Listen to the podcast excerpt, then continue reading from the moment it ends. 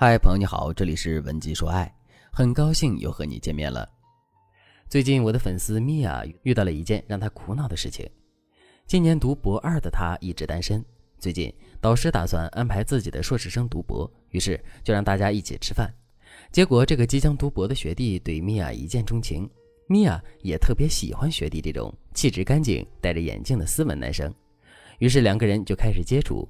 可能是由于两个人第一眼就很有好感，所以他们之间的气氛很快就暧昧了起来。可是由于米娅比较慢热，加上她平时很忙，所以她和男生的关系长期处于暧昧状态，谁也没有捅破最后的一层窗户纸。不过即使如此，学弟还是会每天早上叫她起床。如果米娅去实验室，学弟总会去给米娅送饭。周围人都说学弟是个好男人，让米娅把握机会。不过米娅却不着急。在他眼里，只要学弟喜欢自己，他们在一起还不是迟早的事情。这样的情况大概持续了一个学期左右，学弟突然就冷淡了。有一天，米娅去省外调研，休息的时候一翻朋友圈，就发现学弟发了一张他和女友的合照，还说告诉大家一个好消息，我们在一起了。米娅一下子就愣住了，她形容她当时的感觉就像是一盆冷水浇在头上。她本来想坚强一点，但还是忍不住哭出了声。为了不被同学发现他的狼狈，他跑去卫生间默默地抽泣了很久，并且接下来的几天，米娅都是魂不守舍的。回到学校后，米娅在路上偶遇了学弟，学弟大大方方地和他打了招呼，就像他们之间什么都没发生过一样。米娅在学术上是一流的，但唯独一个情字看不破。他通过亲戚的推荐来找我的时候，神色一直很拘谨。他问我，男生的心理怎么这么难猜？前一秒还说对我一见钟情，没一个学期就和其他人好了，我觉得我很受伤。为什么我没有早点看透这个男生这么渣？米娅的话让我想到了一个笑话：小乌龟一家用了五年的时间爬到山顶去野营，到了山顶，他们发现开罐头的起子不见了。乌龟爸爸就让小乌龟回家再取一个，结果小乌龟说：“不行，我走了以后，你们一定会先吃糕点。”于是乌龟夫妇对着儿子发誓：“我们一定等你回来再吃。”于是小乌龟就下山了。结果一晃一百年过去了，乌龟夫妇已经快饿死了。于是乌龟爸爸就说：“要不我们先吃一口吧？”他这句话刚说完，瘦弱的小乌龟就从石头后面出来说：“被我抓住了吧？我就说你们会背着我先吃。我等了九十年，终于被我抓到了。”如果你能听懂这个故事，那么你一定能明白一个道理。任何时候的任何诺言都受时空与环境的限制。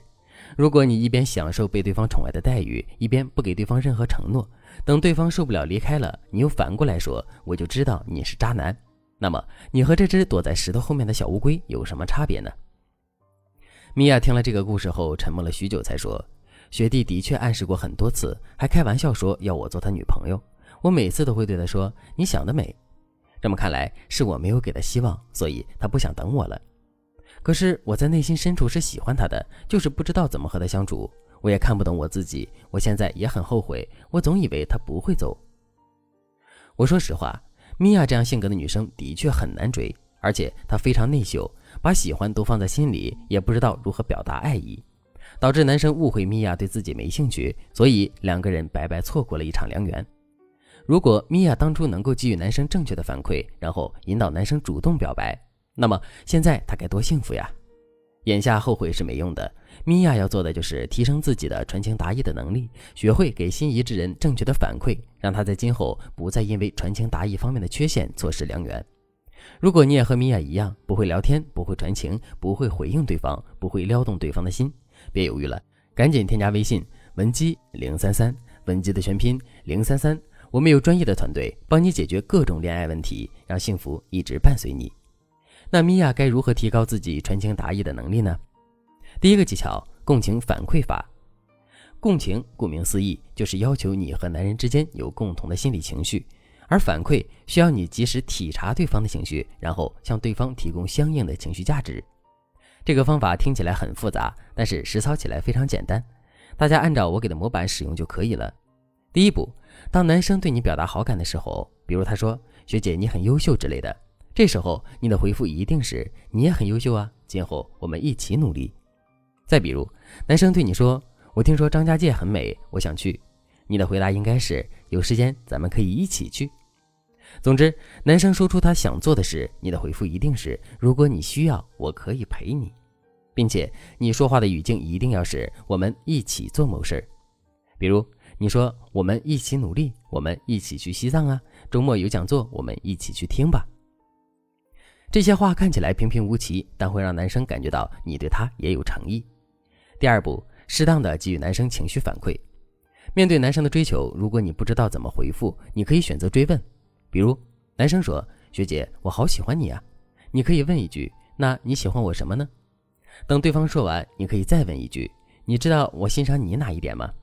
注意，你和男生说话的时候要尽量多用“欣赏”这个词，尽量避免直接说你喜欢对方。同时，你还要多和男生聊聊他的世界，比如他喜欢看书、文学，你就可以用请教的姿态和对方聊一聊这方面的内容。这个方法的好处是，它可以让你在不讨好对方的情况下，让对方觉得你对他也有意思，能够激发男生进一步主动追求你的欲望。第二个技巧，话题共情法。如果男生和你聊到一个话题，你该如何通过聊天让你们之间更进一步呢？最简单的方法就是话题共情法。比如，男生对你说：“门口有家火锅店非常受欢迎，你想去吃吗？”一般这时候，如果是案例中的米娅，她只会回答去或者不去。如果你想和男生在感情上更进一步，你就可以把男生的邀约当做是可以让你们共情的话题点。比如，你可以说这家火锅店的装修和小时候吃过的店铺好像啊，真复古。然后你就可以以此为契机和男生谈论过去的经验，然后反问男生：“你呢？小时候喜欢吃什么呀？”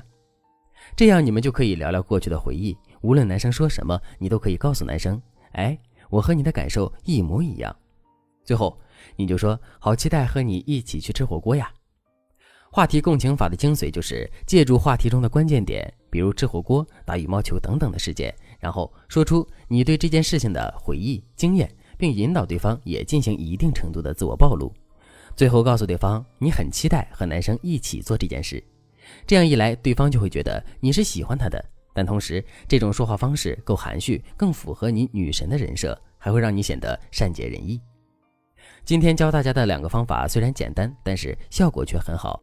他们可以让你在保持高框架的基础上，让男生觉得你有靠近他的意愿，既不会显得你讨好了对方，还能激发对方追求你的动力。你一定要学会哟。如果你也有喜欢的男生，但是你的表达能力也不好，总是后悔自己在男生面前说错话，今后你不用苦恼了。赶紧添加我们的微信文姬零三三，文姬的全拼零三三，我们会有专业的导师手把手教你聊天秘籍，让你不再错过任何好缘分。好了，今天的内容就到这里了，感谢您的收听。可以同时关注主播，内容更新将第一时间通知到您。你也可以在评论区与我留言互动，每一条评论、每一次点赞、每一次分享，都是对我最大的支持。文姬说爱，迷茫情场，你的得力军师。